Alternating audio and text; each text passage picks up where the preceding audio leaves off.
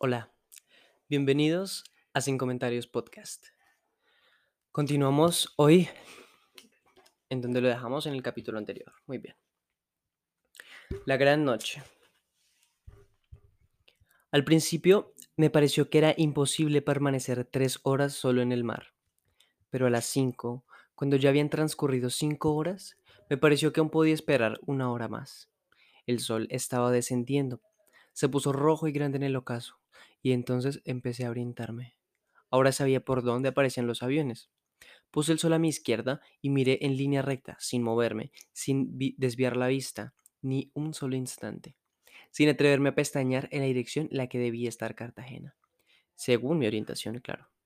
A las seis me dolían los ojos, pero seguía mirando, incluso después de que empezó a oscurecer, seguía mirando con una paciencia dura y rebelde. Sabía que entonces no vería los aviones, pero vería luces verdes y rojas avanzando hacia mí antes de percibir el ruido de sus motores. Quería ver las luces, sin pensar que desde los aviones no podrían verme en la oscuridad. De pronto, el cielo se puso rojo y yo seguía escrutando el horizonte. Luego se puso color violeta oscuras y yo seguía mirando. A un lado de la balsa, como un diamante amarillo en el cielo color de vino. Fija y cuadrada apareció la primera estrella. Fue como una señal. Inmediatamente después, la noche, apretada y tensa, se derrumbó sobre el mar. Mi primera impresión al darme cuenta de que estaba sumergido en la oscuridad, de que ya no podía ver la palma de mi mano, fue la que no podría dominar el terror. Por el ruido del agua en contra la borda, sabía que la balsa seguía avanzando lenta, pero incansablemente. Hundido en las tinieblas, me di cuenta entonces de que no había estado tan solo en, en las horas del día. Estaba más solo en la oscuridad, en la balsa que no veía, pero sentía debajo de mí, deslizándose sordamente sobre un mar espeso y poblado de animales extraños. Para sentirme menos solo, me puse a mirar el cuadrante de mi reloj. Eran las 7 menos 10. Mucho tiempo después, como a las 2 o a las 3 horas, eran las 7 menos 5. Cuando el minutero llegó al número 12, eran las 7 en punto, y el cielo estaba apretado de estrellas. Pero a mí me parecía que había transcurrido tanto tiempo que ya era hora de en que empezara a amanecer. Desesperadamente seguía pensando en los aviones. Empecé a sentir frío. Es imposible permanecer, seco un minuto dentro de la balsa, incluso cuando uno se sienta en la borda. Medio cuerpo queda dentro del agua porque el piso de la balsa cuelga como una canasta, más de medio metro por debajo de la superficie. A las 8 de la noche el agua era menos fría que el aire. Yo sabía que en el piso de la balsa estaría salvo de los animales, porque la red que protege el piso les impide acercarse. Pero eso se aprende en la escuela, y se cree en la escuela cuando el instructor hace las demostraciones en un modelo reducido de balsa, y uno está sentado en un banco, entre 40 compañeros y a las 2 de la tarde. Pero cuando se está solo en el mar, a las 8 de la noche y sin esperanza, se piensa que no hay ninguna lógica en las palabras del instructor. Yo sabía que tenía medio cuerpo metido en un mundo que no pertenecía a los hombres, sino a los animales del mar, y a pesar del viento helado que me azotaba la camisa, no me atrevía a moverme de la borda. Según el instructor, ese es el lugar menos seguro de la balsa. Pero, con todo, solo allí me sentía más lejos de los animales.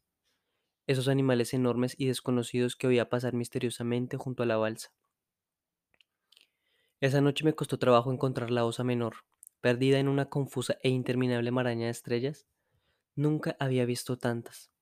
En toda la extensión del cielo era difícil encontrar un punto vacío, pero desde cuando localicé a la osa menor no me atreví a mirar hacia otro lado.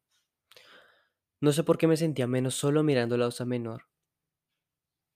En Cartagena, cuando teníamos franquicia, nos sentábamos en el puente de, manga a la madrugada, mientras Ramón Herrera cantaba imitando a Daniel Santos, y alguien lo acompañaba con una guitarra.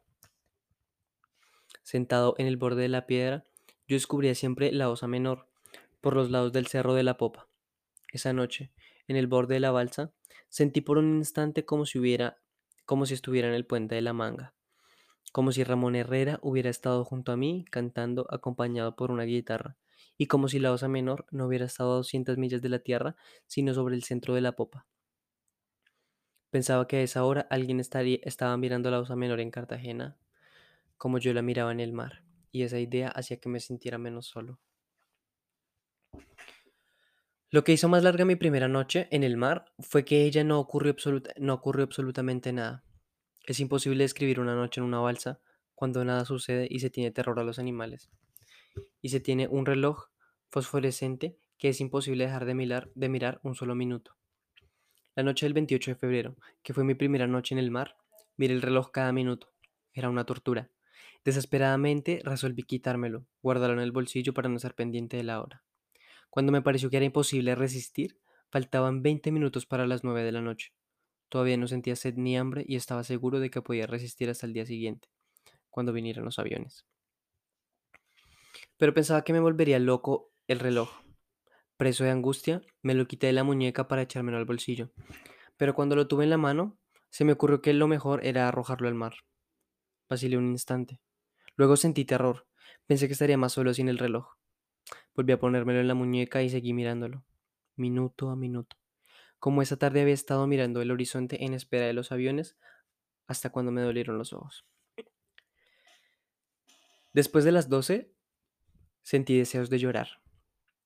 No había dormido un segundo, pero ni siquiera lo había intentado, con la esperanza de que esa tarde esperé, con la misma esperanza con la que esa tarde esperé ver los aviones en el horizonte, estuve esa madrugada buscando las luces de los barcos. Permanecí largas horas escrutando el mar, un mar tranquilo, inmenso y silencioso, pero no vi una sola luz distinta a la de las estrellas. El frío fue más intenso en las horas de la madrugada, y me parecía que mi cuerpo se había vuelto resplandeciente, con todo el sol de la tarde incrustado debajo de la piel. Con el frío me ardía más. La rodilla derecha empezó a dolerme después de las 12, y sentí como si el lago hubiera penetrado hasta los huesos. Pero esas eran sensaciones remotas. No pensaba tanto en mi cuerpo como en las luces de los barcos.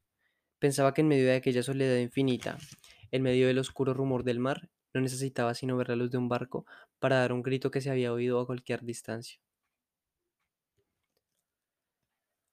La luz de cada día. No amaneció lentamente, como en la tierra. El cielo se puso pálido, desaparecieron las primeras estrellas y yo seguía mirando primero el reloj y luego el horizonte.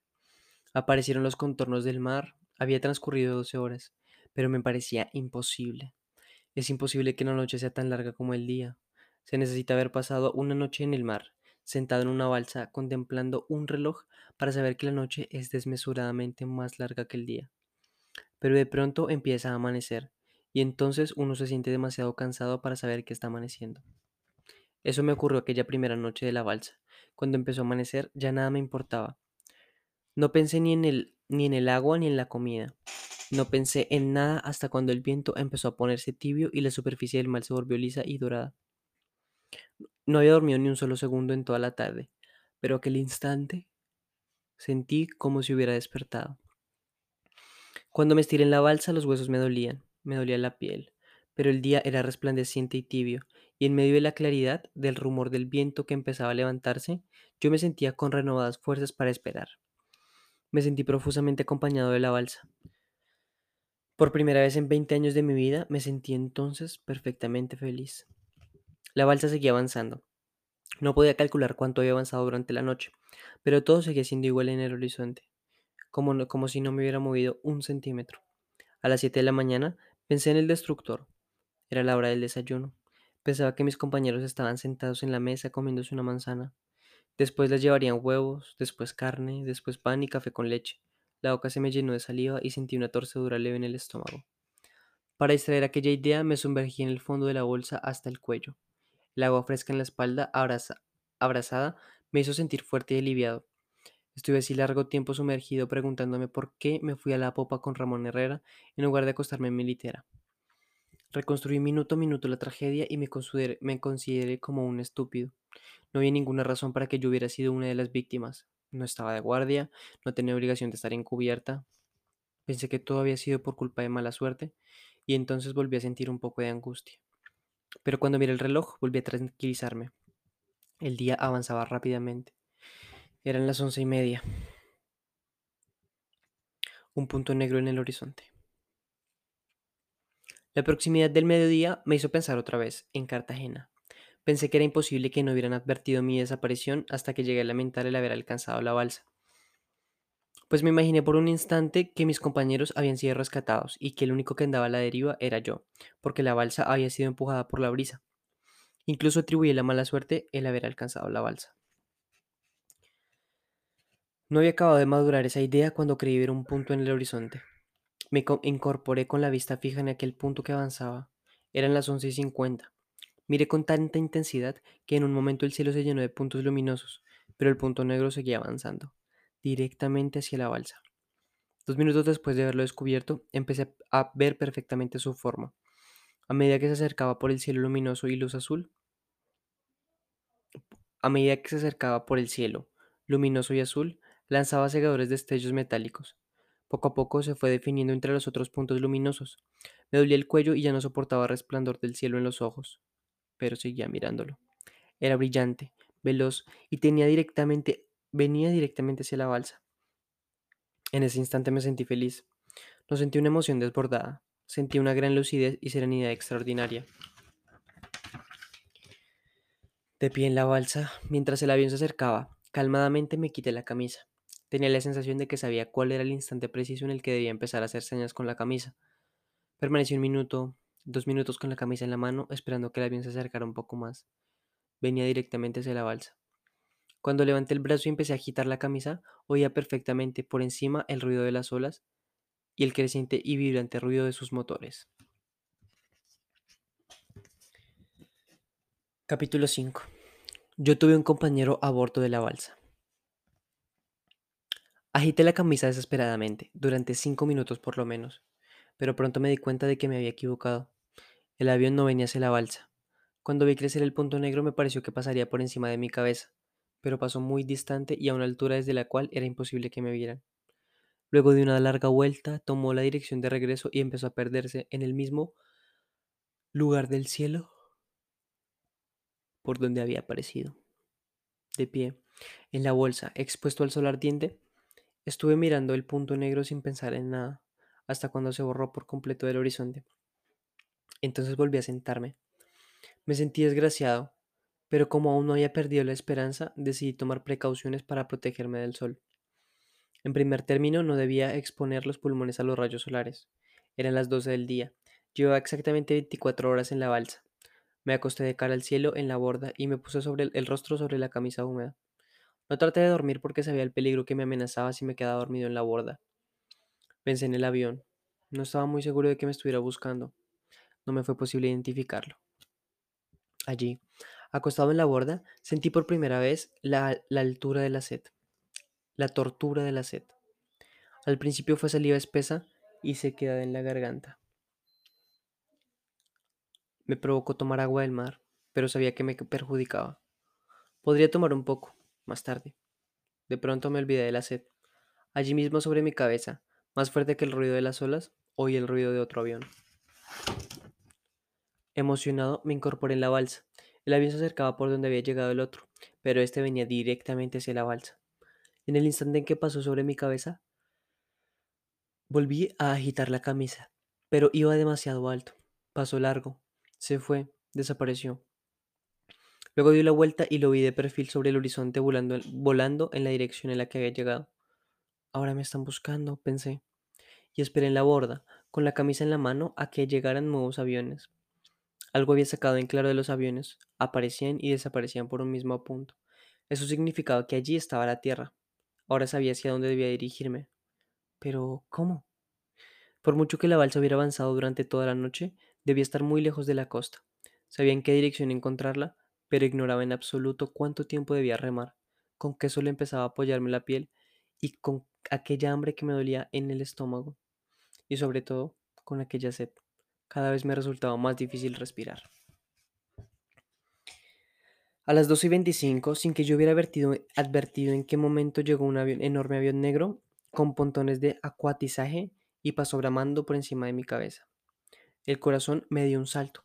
Lo vi perfectamente. El día era muy claro, de manera que, no, que pude ver nítidamente la cabeza de un hombre asomado a la cabina examinando el mar con un par de binóculos negros. Pasó tan bajo, tan cerca de mí, que me pareció sentir en el rostro el fuerte aletazo de sus motores. Lo identifiqué perfectamente por las letras de sus alas. Era un avión de del servicio de guardacosta de la zona de canal. Cuando se alejó trepida- trepidando hacia el interior del Caribe, no dudó un solo instante de que aquel hombre de los binoculares me había visto agitar la camisa. ¡Me han descubierto! grité dichoso, todavía agitando la camisa loco de emoción. Me puse a dar saltos en la balsa. Me habían visto. Antes de cinco minutos, el avión, el mismo avión negro volvió a pasar en la dirección contraria, a igual altura que la primera vez. Volaba inclinado sobre el ala izquierda.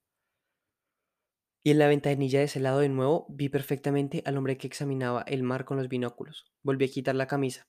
Ahora no la agitaba desesperadamente, la agitaba con calma, no como si hubiera, no, como si estuviera pidiendo auxilio, sino como lanzando un emocionado saludo de agradecimiento a mis descubridores.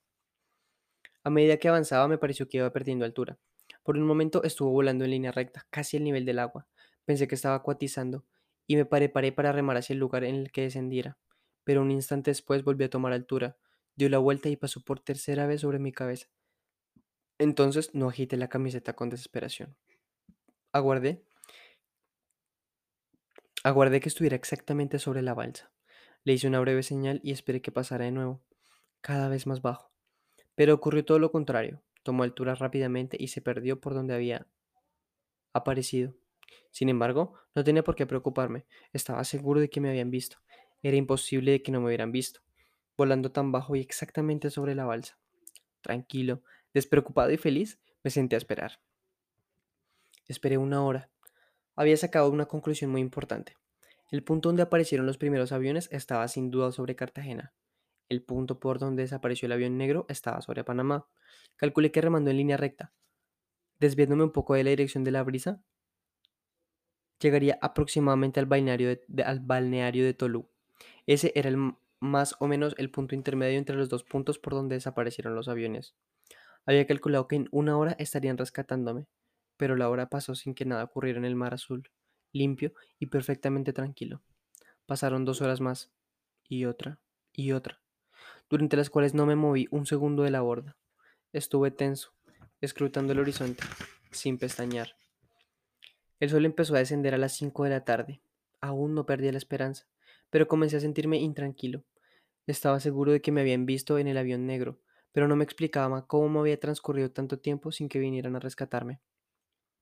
Sentía la garganta seca. Cada vez me resultaba más difícil respirar.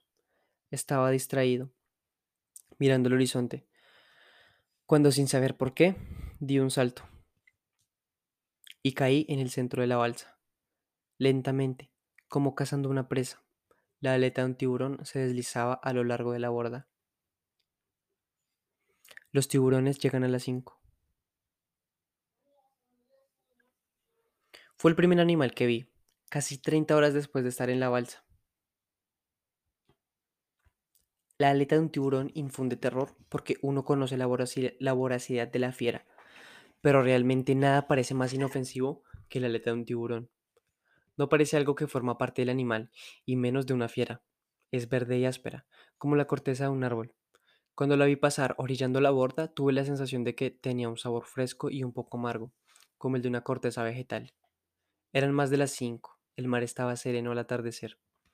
Otros tiburones se acercaron a la balsa pacientemente y estuvieron merodeando hasta cuando anocheció por completo. Ya no habían luces, pero los sentía rondar en la oscuridad, rasgando la superficie tranquila con el filo de sus aletas. Desde ese momento, no volví a sentarme en la borda. Después de las 5 de la tarde, mañana, pasado mañana y aún dentro de cuatro días, tendría suficiente experiencia para saber que los tiburones son unos animales puntuales. Llegarían un poco después de las 5 y desaparecerían con la oscuridad. Al atardecer, el agua, transparente, ofrece un hermoso espectáculo. Peces de todos los colores se acercaban a la balsa. Enormes peces amarillos y verdes, peces rayados de azul y rojo, redondos, diminutos, acompañaban la balsa hasta el anochecer. A veces había un relámpago metálico. Un chorro de agua sanguinolenta saltaba por la borda y los pedazos de un pez destrozado por el tiburón flotaban en un segundo junto a la balsa. Entonces una incal- incalculable cantidad de peces menores se precipitaba sobre los desperdicios. En aquel momento yo, había yo habría vendido mi alma por el pedazo más pequeño de las sobras del tiburón. Era mi segunda noche en el mar, noche de hambre y de sed, y de desesperación. Me sentía abandonado, después de que me aferré obstinadamente la esperanza de que los aviones, de los aviones. Solo esa noche decidí que con lo único con lo que contaba para salvarme era con mi voluntad y con los restos de mis fuerzas. Una cosa me asombraba. Me sentía un poco débil, pero no agotado. Llevaba casi 40 horas sin agua ni alimentos y más de dos noches y dos días sin dormir, pues había estado en vigilia toda la noche anterior al accidente. Sin embargo, yo me sentía capaz de remar. Volví a buscar la osa menor, fijé la vista en ella y empecé a remar. Había brisa, pero no corría en la misma dirección en la que yo debía imprimirle a la balsa para navegar directamente hacia la osa menor. Fijé los dos remos en la borda y comencé a remar a las 10 de la noche. Remé al principio desesperadamente, luego con más calma. Fijaba la vista en la osa menor, que, según mis cálculos, brillaba exactamente sobre el cerro de la popa. Por el ruido del agua sabía que estaban avanzando, que estaba avanzando. Cuando me fatigaba, cruzaba los remos y recostaba la cabeza para descansar. Luego, agarraba los remos con más fuerza y con más esperanza. A las 12 de la noche seguía remando. Un compañero en la balsa. Casi a las dos me sentí completamente agotado. Crucé los remos y traté de dormir. En ese momento había aumentado la sed. El hambre no me molestaba, me molestaba la sed. Me sentí cansado, tan cansado que apoyé la cabeza en el remo y me dispuse a morir. Entonces fue cuando vi sentado en la cubierta del destructor al marinero Jaime Manjarres, Manjarres, que me mostraba con el índice la dirección del puerto. Jaime Manjarres, bogotano, es uno de mis amigos más antiguos en la marina. Con frecuencia pasaba en los compañeros que trataron de abordar la balsa. Me preguntaba si habría alcanzado la otra balsa, si el destructor lo había recogido o si lo habían localizado los aviones, pero nunca había pensado en Jaime Manjarres. Sin embargo, tan pronto como cerraba los ojos aparecía Jaime Manjarres, sonriente, primero señalándome la dirección del puerto y luego sentado en el comedor, frente a mí, con un plato de frutas y huevos revueltos en la mano. Al principio fue un sueño. Cerraba los ojos, dormía durante breves minutos y aparecía siempre, puntual y en la misma posición, Jaime Manjarres. Por fin decidí hablarle. No recuerdo qué le pregunté. En esa primera ocasión no recuerdo tampoco qué me respondió, pero sé que estábamos conversando en la cubierta, y de pronto vino del golpe de la ola la ola fatal de las 11 y 55, y desperté sobresaltado, agarrándome con todas mis fuerzas al enjarretado para no caer al mar.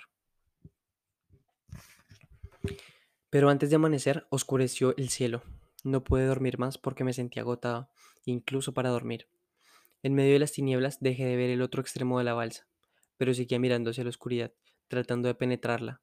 Entonces fue cuando vi perfectamente en el extremo de la borda a Jaime Manjarres, sentado con su uniforme de trabajo, pantalón y camisas azules, y la gorra ligeramente inclinada sobre la oreja derecha, en la que se leía claramente, a pesar de la oscuridad, ARC Caldas. Hola, le dije sin sobresaltarme, seguro de que Jaime Manjarres estaba allí, seguro de que allí había estado siempre. Si esto hubiera sido un sueño, no tenía ninguna importancia. Sé que estaba completamente despierto, completamente lúcido, y que oía el silbido del viento y el ruido del mar sobre mi cabeza. Sentía el hambre y la sed. Y no, no me cabía la menor duda de que Jaime Manjarres viajaba conmigo en la balsa. ¿Por qué no tomaste bastante agua en el buque? me preguntó. Porque estábamos llegando a Cartagena, le respondí. Estaba acostado en la popa con Ramón Herrera. No era una aparición. Yo no sentía miedo. Me parecía una tontería que antes me hubiera sentido solo en la balsa, sin saber que otro marinero estaba conmigo. ¿Por qué no comiste? me preguntó Jaime Manjarres. Recuerdo perfectamente que le dije, porque no quisieron darme comida. Pedí que me dieran manzanas y helados y no quisieron dármelos. No sé dónde los tenían escondidos. Jaime Manjarres no respondió nada. Estuvo silencioso un momento. Volvió a señalar hacia donde quedaba Cartagena. Yo seguí la dirección de su mano y vi las luces del puerto, las boyas de la bahía bailando sobre el agua. Ya llegamos, le dije, y seguí mirando intensamente las luces del puerto sin emoción, sin alegría, como si estuviera llegando después de un viaje normal. Le pedí a Jaime Manjarres que remáramos un poco, pero ya no estaba ahí, se había ido. Yo estaba solo en la balsa, y las luces del puerto eran los primeros rayos de sol, los primeros rayos de mi tercer día de soledad en el mar.